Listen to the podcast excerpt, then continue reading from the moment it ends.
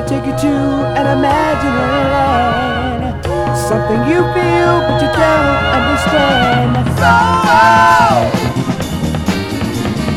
so,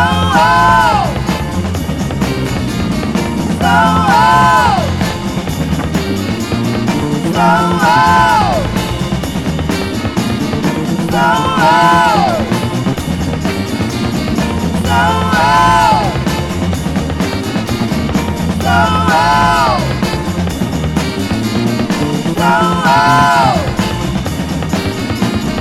the key to success. Oh Lord, nothing.